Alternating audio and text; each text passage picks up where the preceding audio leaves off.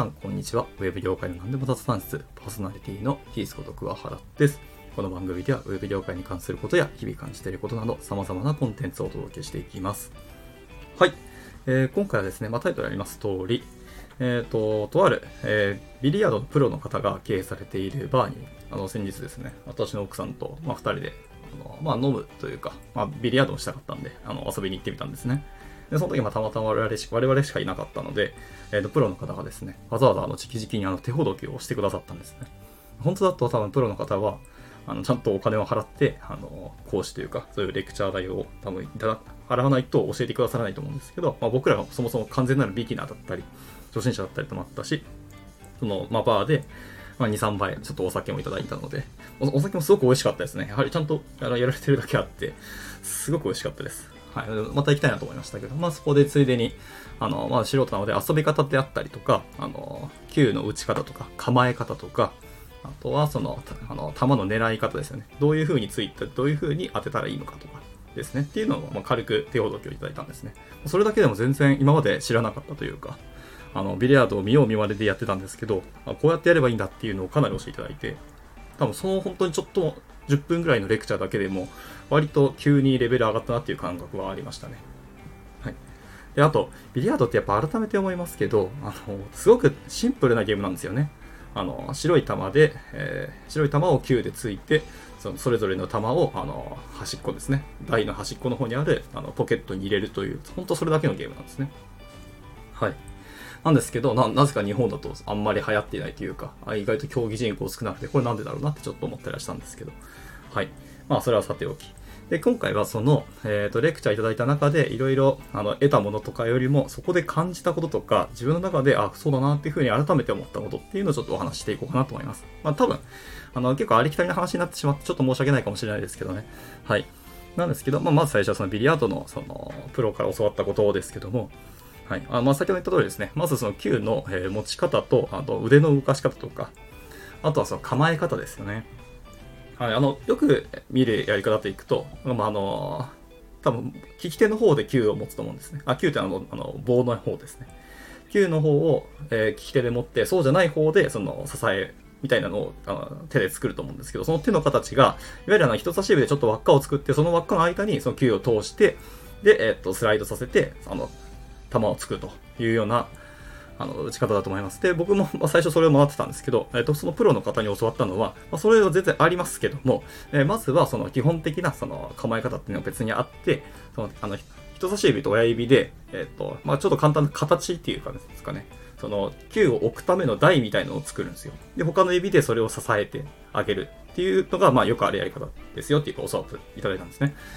で、それだけでも確かに結構面白かったというか、まあ、全然構え方違うけど、なんか安定するなっていうのは正直思いました。あのなんか、よくある、あの、ビリヤードの隣にある、あの、なんか、なんですかね、同じような棒とその先っぽに、ちょっと、花形みたいな、そう、支えみたいなやつがあるじゃないですか。あの、いわゆる初心者の人が使うよ、みたいな、あの、別のスティックみたいな道具があると思うんですけど、あれって全然初心者の方じゃなくて、プロの方も、あの、大会中バリバリ使うんですね。世界大会でも、本当に有名なプロの方もバンバンに使うときは使ってましたね。はい。なので、あれ別に初心者用じゃないっていうことを改めて知りました。はい。でも、あれと同じようなことを、要は、あの、自分の手で同じ風にやって、それを、その上に、あの、球とかを置いて打つっていう、あの、話に尽きないだってことだったんですね。そうすると、それを知るだけでも結構面白かったですね。今までやったやり方と違ったのと。もちろんその輪っかを作って、その中に球を通すっていうやり方も、あの、全然プロの方でやってる方、かなり多いし、あの、やっぱあれが最終的によ、なんですかね、良い形というか、一番使われているというところで、あれが、この、オーソドックス、デファクトスタンダードっていうのかなっていう風になるんだと思いましたけど。で、まあ、初心者の方はまずは一回その、基本的な型っていうのをマスターして、そこから自分のあの構え方っていう風に発展させればいいんじゃないのっていう風なお話をいただいたんですね。であとは、その球の、あの、つき方ですね。あの、いわゆる、あの、ま、手で持って普通につくんですけど、えっ、ー、と、球をまっすぐにつかなきゃいけないので、あの、腕を固定するっていうふうに言われたんですよ。あの、いわゆるその肘から先だけを、あの、動かして、そこから上はもう形としては固定しておくと。で、そうすることで、あの、全く同じ構えて全く同じように、あの、球を打つことができるというところを教わっていたんですね。とにかくその形が決まって、あの、ベストショットっていう方が、打ち方があったら、それをただただ再現をしていって、その打つ場所とかを変えたりとか、っていうのをしていくだけですって。いう、いわゆる機械的な作業ですよっていうふうに言われたんですね。はい。まあ、こう聞くと簡単なんですけど、それができないから結構また面白いし、機械的に打っても、実際に、あの、どこの弾に当たるかとか、あの、跳ね返り方とかですかね。はい。によってはやっぱ台の舞台模様って全然変わってくるんで、そこでやっぱりあの、ゲームの色が変わってくるのが面白いですねっていうふうに言われたんですよね。はい。まあ、そんなお話をいただいたんですね。で、そこで、えっと、僕があの感じたことっていうのは、やっぱあの、型ってすごいなって思いました。はい。やっぱどんなものにもやはり型がちゃんとあるし、その型に習うことで、僕ら、あの、一般的な初心者というか、素人の方も一気に、あの、中級クラスまで引き上げることができるっていうのが、その型の凄さというか、パワーですよね。はい。なので、まずはやっぱりその型にしっかり習って、型を真似してやることが、あの、物事の始めとしてはやっぱいいんだろうなというふうに改めて感じました。というのも、やはり型っていうのは、その先人のたくさんの方々が、いろんなあの知恵とか工夫を駆使して、そのいろんなものを抽象化して、いろんな人たちにインストールできるようにあの固めた、まとめたものがその型になりますよね。なので、やっぱそれに習うことって本当に大事だなってすごく思いましたね。はい。で、あのいわゆる日本でよくえ、使う言葉として、手張りってありますよね。あの、守る、破る、えー、離れる、あの手張りっていう風にあのよく言ったりしますけど、手張りの原理ですけど、もう本当あれそのものだと思いましたね。はい。やっぱあの、スポーツですから、やっぱよく通じる話だと本当に思うんですけど、これが、まあ、ビリヤードやっていく中でもそういうことをちょっと感じたなっていうふうに思ったし、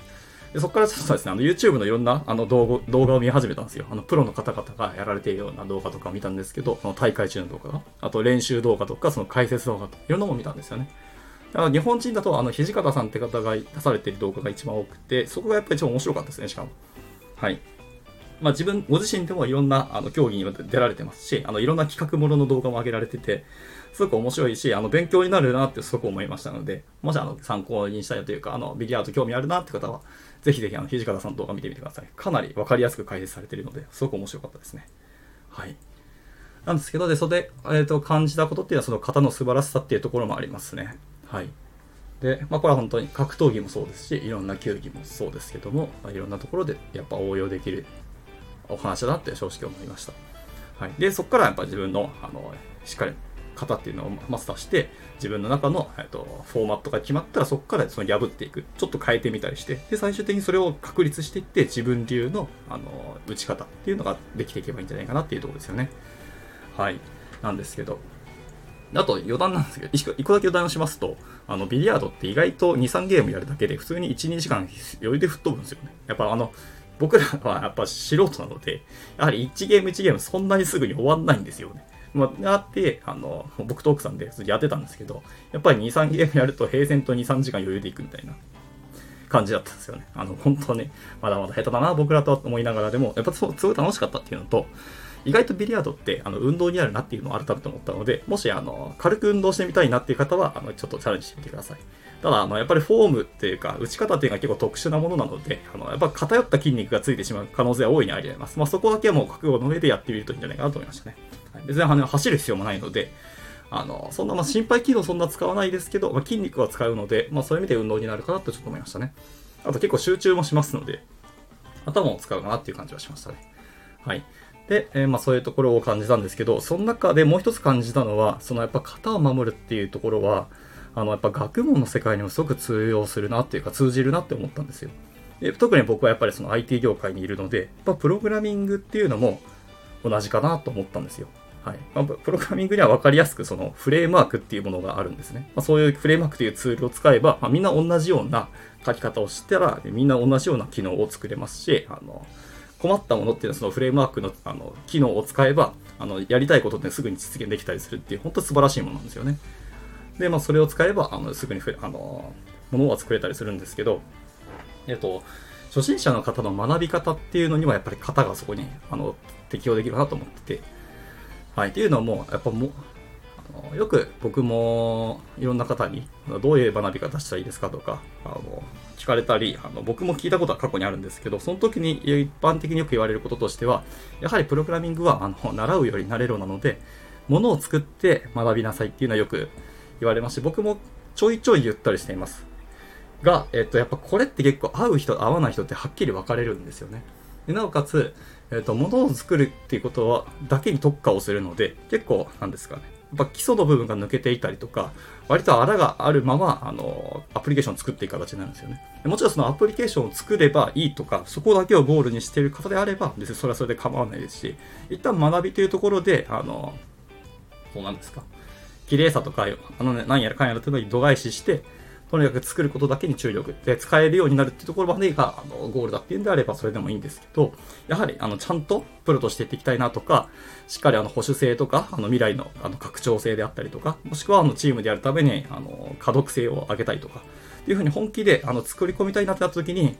あのやっぱり型ってすごく必要だなと思いますね。で、まあ、そういうの習わずに先にどんどんものづくりから入ってきて、意外とこう実力がどんどんどんどん身についちゃう方って本当に結構いらっしゃってて、で、それは素晴らしいことだと思いますし、あの、全然そのまま成長していただくのは本当にいいと思います。が、やっぱ、どんな方も、あの、いろんな方々、あの、僕は見てきたんですけど、いろんな方が最終的に、あの、本当にその、どっかで壁、頭打ちが来るんですよ。壁にぶつかるんですよね。で、なった時に、やっぱりその、いわゆる型に戻ってくるんですよね。皆さんそういう基礎とか型にもう一回戻って、ちゃんと学んで、で、本気でやっていこうっていうところに、みんなここに帰ってくるんですよね。でもそういうことしない方はそのまま、あの、なんか自分個人でま開発をそのまま続けたりとかやっていくと思うんですけど、やはりチームとかでやったりとか、本気であのものづくり、長く使われるような、広く使われるようなものを作った時に、そういう方の話にやっぱ戻ってくるなって感じたんですね。はい。なので、ま、学び方として、やっぱりその型、えー、手張りの弦っていうのは、やっぱ学問とか、プログラミングとか、そういうアカデミックなところにも全然通用するなと思いました。まずはしっかり守っていく。まあ、あの、ま、真似をすると。そこから、ちょっといろんなアレンジとか変化をつけてみて、で、最後自分なりのものを作っていくというようなところですね。っていうのをすごく改めて感じて、やっぱ人間の行いって、やっぱ通じるものが本当にたくさんあるなっていうことをしみじみ感じたところですね。はい。以上です。なんか、ビリヤードで遊んでるのに、なんでそんなこと考えてんねって感じですよね。素直にビリヤード遊べばいいじゃんっていう話もあるんですけども、これはもうあの僕の性分ですね。地図で勝手に考えてました。っていう、まあ一応そういうお話でしたね。まあ、その参考というか、まあ、一応感じたことをちょっと出してみたかったので、今回そういう話でした。そうですね。はい。まあ、今後、皆さんの、その、学びというか、学習というか、今後のアクションに対して、なんか参考になれば幸いだなと思っております。はい。じゃあ、えっ、ー、と、今回の収録はこちらで以上にしたいかなと思います。では、また次回の収録でお会いしましょう。バイバイ。